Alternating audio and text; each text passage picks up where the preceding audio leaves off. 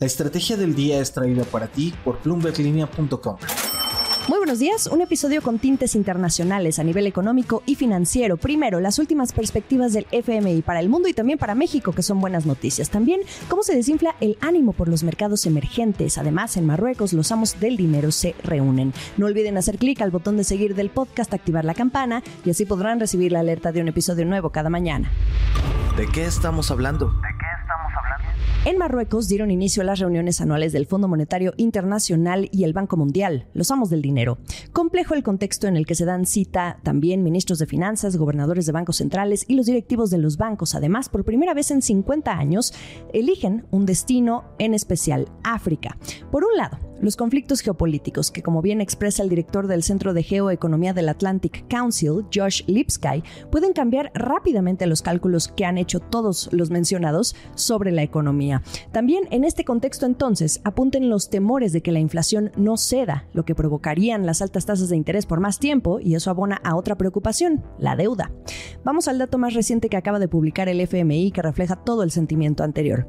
En su actualización del informe de perspectivas de la economía mundial publicado el 10 de octubre, el organismo eleva su previsión para la inflación mundial a 5.8% desde el 5.2% que veía en julio. Y esto también tocó levemente a lo que esperan del crecimiento. Para 2024 recortaron en 0.1% la previsión, que ahora es de 2.9%.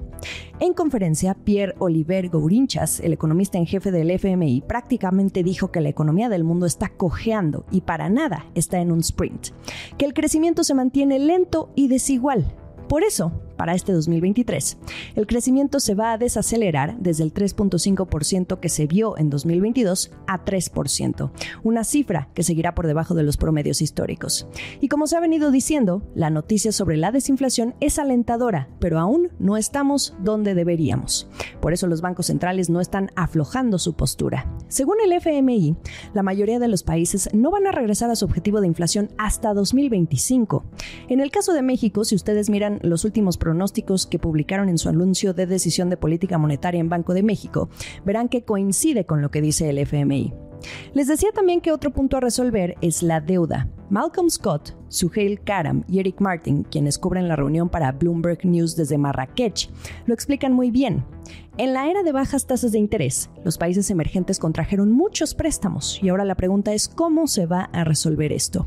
El jueves 12 de octubre van a tener una sesión que discuta esto. Se trata de la Mesa Redonda Mundial sobre la Deuda Soberana, donde se van a reunir los países deudores junto con el llamado Grupo de Prestamistas del Club de París, China y otros tantos, así como acreedores privados. Eso se va a poner interesante. El objetivo es encontrar un enfoque común para la reestructuración de la deuda en manos de países tan diferentes entre sí. Ese es el reto. Esto es el dato del día. Y bueno, en medio de pronósticos reservados para la economía mundial, al menos México sigue bien parado. El Fondo Monetario Internacional elevó su pronóstico de crecimiento para el país en 2023 a 3.2% desde el 2.6% que veía en julio. Ya se la saben, el dinamismo del mercado interno es el héroe que provoca el optimismo no solo con el FMI, sino con otros bancos y organismos, Banco de México y Hacienda incluidos. Todos comienzan a mostrarse más alineados conforme se acerca el cierre de año y para 2024 el estimado es menor, no por ello positivo, porque también mejora el pronóstico, será de 2.1% según su revisión más actualizada. Aquí tendrá que ver el tan criticado aumento del gasto público, lo que puede resultar en claroscuros, pero ese capítulo está pendiente por ahora.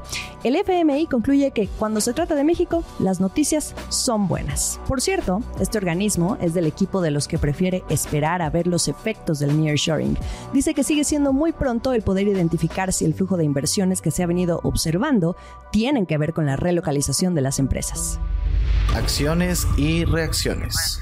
Una no tan buena para los mercados emergentes. Ahora que hablábamos de estos países y el problema de la deuda que puede derivar en problemón, las acciones en estos mercados cayeron a su nivel más bajo en 36 años, según datos de Bloomberg, si lo comparamos con el desempeño del mercado estadounidense. Esto lo pueden notar en el índice de referencia MSCI para los países en desarrollo. La caída coincide luego de que las represalias de Israel contra los ataques del grupo Hamas hicieran creer que el conflicto puede extenderse entre Estados Unidos e Irán. Fue el lunes lunes 9 de octubre cuando se vio este descenso contra el S&P 500. Ya para el martes, el índice de emergentes recortó un poco las pérdidas.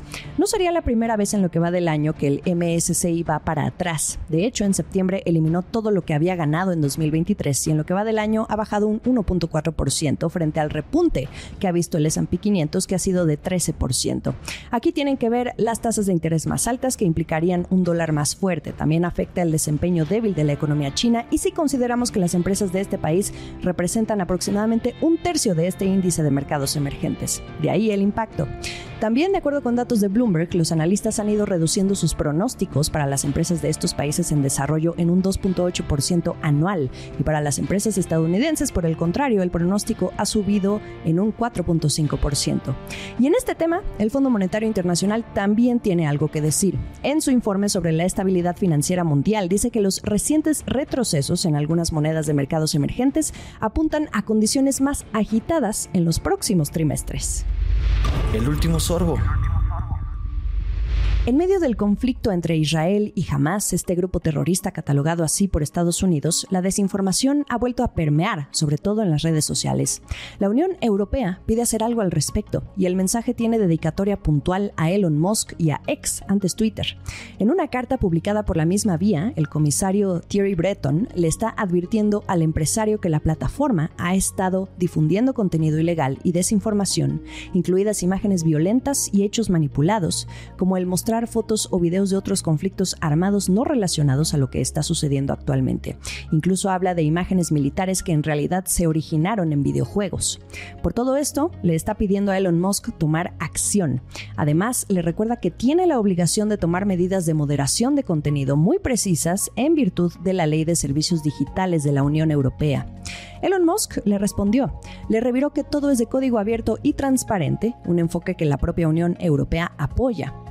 Ambos hasta ahora han llevado una buena relación, pero la delicadeza de este conflicto está ameritando otro tipo de acercamiento.